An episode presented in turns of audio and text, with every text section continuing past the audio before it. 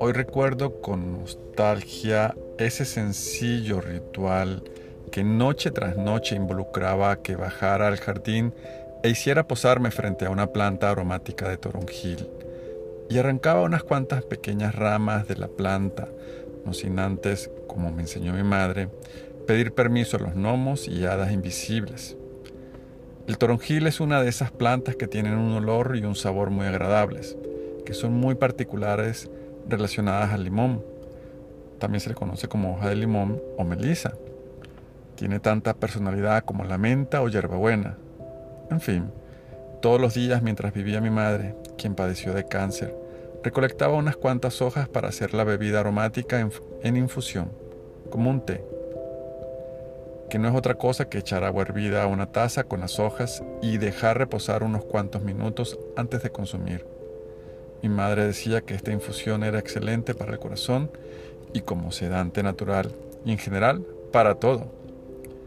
Recuerdo que me daba mucho agrado y nostalgia ese encuentro con las bebidas calientes, antes de que el café se apoderara de mi rutina, a tal manera que se ha vuelto indispensable. De hecho, confieso que mi pasión hoy por hoy, el café, tiene sus orígenes en el mundo laboral unas veces por dar un par al sueño, otras al estrés y otras para encontrar la excusa perfecta de una buena charla o en la soledad de una buena meditación o reflexión.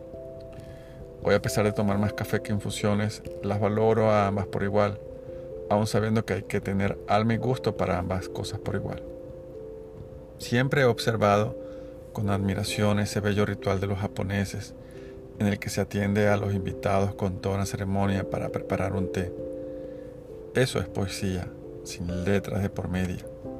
Asimismo, esa infusión de toronjil en mi casa era un ritual de sanación en el que cada noche invocábamos de alguna manera una cura para las afecciones graves de mi madre. Ese manantial de agua verde y tibia que significaba una comunión con la vida. Mi madre sanó y vivió unos 10 años más.